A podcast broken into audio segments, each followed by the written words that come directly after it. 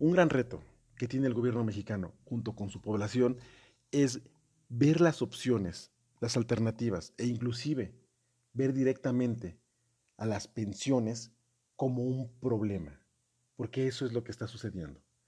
Y a continuación explicaré qué puede estar pasando. Hola, soy Alain Hernández, un apasionado de los temas de finanzas personales, inversiones, ahorro, desarrollo personal, emprendimiento, liderazgo y afores. Mediante pequeños podcasts quiero ayudar a la gente a que logre entender y hacer uso de las finanzas con un lenguaje claro y sencillo. Y como te lo comentaba al inicio, tenemos que empezar a ver seriamente el problema que es las pensiones y las jubilaciones. Según la página Alto Nivel, México ya va tarde en incrementar la edad para el retiro. De 34 países que integran la OCDE, solamente 11 tienen una edad para el retiro inferior a 65 años y ya están en camino para cambiarlo. Aumentar la edad para el retiro de México no debería ser un debate, sino una acción concreta que permitiera en los próximos años incrementar los años de trabajo de los mexicanos para que existan dos claros beneficios. El primero y más importante, que las pensiones mejoren por mayor acumulación de ahorro por los años adicionales de trabajo proporcionarle a los trabajadores mayor tiempo de actividad física y o intelectual, a la vez que su experiencia sea aprovechada en bien de la comunidad y el país.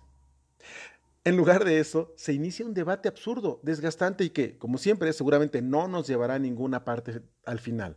De hecho, ya sucedió así por la aseveración de que, al menos en este sexenio, no habrá posibilidad alguna de que la edad para el retiro sea revisada, mucho menos las cuotas de aportación. El 10 de octubre, el secretario de Hacienda, Arturo Herrera, indicó es necesario aumentar la edad de retiro en México. Sin embargo, el presidente Andrés Manuel López Obrador lo contradijo al día siguiente en su conferencia matutina e indicó que eso no ocurrirá durante su gobierno. El problema en México es grave y seguramente lo será más con el paso de los años y el ingreso de millones de mexicanos a las filas de pensionados mal pagados, con sueldos raquíticos que solamente les servirán para mal comer, mexicanos pobres y viejos que serán cada vez más pobres. Un problema regional, sin que suene a consuelo, sino por el contrario, como voz de alarma, el problema no es exclusivo de México, sino también de la región.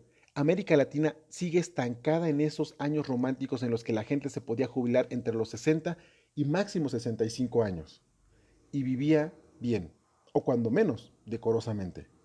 Para muestra, de los 34 países que entregan la, OCDE, solamente 11 presentan una edad mínima de retiro inferior a los 65 años, 7 de los cuales serán incrementados en el futuro, hasta alcanzar o superar dicho umbral. En el caso de México, la edad mínima de retiro es de 60 años. Para que la edad de retiro en México fuera proporcional al incremento de la expectativa de vida, esta debió empezar a incrementarse desde 1981 hasta llegar a los 70 años en 2016, de acuerdo con el estudio de expectativa de vida y edad de retiro en México y el mundo de la CONSAR. Prácticamente ningún país latinoamericano ha entendido que ya no se puede seguir las mismas políticas de los años 60 y 70. La de la edad para el retiro, que es claramente una de ellas. Europa y Asia como casi siempre, han puesto el ejemplo en este factor. Sus políticas públicas han empezado a reflejar un hecho incontrovertible. Hoy la gente vive más y por lo tanto debe trabajar más que antes de retirarse. El ajuste lo hicieron sin necesidad de debate de debates inútiles y absurdos que no llevaban a ninguna parte, simplemente lo hicieron con base en las evidencias, mientras que en México y Latinoamérica, en general, los factores políticos se anteponen al bien común ya sea del presente o del futuro. Patear el bote hacia adelante. En Latinoamérica, la edad para el retiro no se ha revisado ni se revisará porque toca fibras sensibles. Significaría un costo político para el gobierno que lo haga. Lamentablemente, muchas personas no lo entienden como una acción necesaria, mientras los políticos piensan, total, si más tarde surgen problemas, habrá a quien echarle la culpa. Por ejemplo, hay países como Bolivia, en los que la edad para el retiro es a los 55 años para hombres y 50 años para las mujeres, independientemente del tiempo de vida. En promedio, la edad para el retiro en Latinoamérica es de 62.66 años, con un mínimo ya señalado de 55 años en el caso de Bolivia y un máximo de 67 años en el, en el estado asociado de Puerto Rico, país que al formar parte de Estados Unidos ha adoptado las políticas públicas de primer mundo, entre ellas las de aumentar la edad de retiro. En contraste, Prácticamente todas las naciones europeas han incrementado la edad para el retiro o lo harán en los años próximos, medidas aprobadas plenamente y, puestas ya en marcha.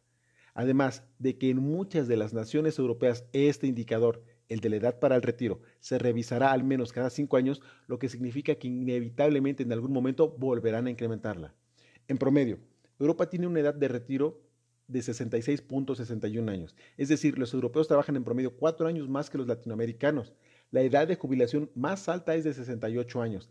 La tienen varias naciones como Finlandia y Reino Unido, mientras que las más bajas se ubican en 65 años para los hombres y muchas naciones la tienen, además de 62 años para las mujeres en el caso de Bélgica.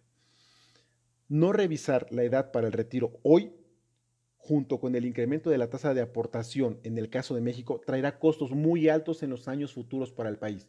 Claro, siempre habrá quien echarle la culpa. Lamentablemente la falta de autocrítica y la visión y de visión van encaminando al país a un callejón sin salida.